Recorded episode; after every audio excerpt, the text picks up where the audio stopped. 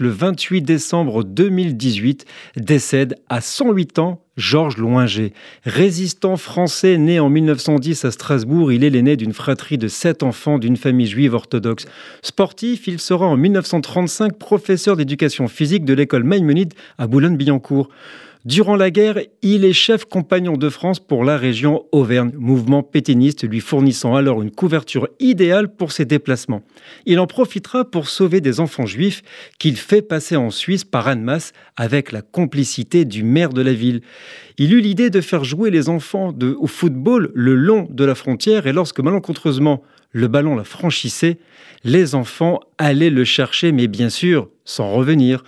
La frontière était gardée par des soldats italiens dont le commandant avait fait discrètement savoir qu'il approuvait ce que Loinger faisait. Cette ruse lui permit ainsi le sauvetage d'environ 1200 enfants juifs.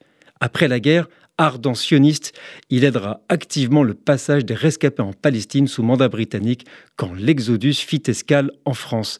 Âgé de 102 ans, il est reçu en Israël par le président Shimon Peres. Ses derniers mots ont été personne ne pourra détruire la culture juive. Nous sommes le 28 décembre.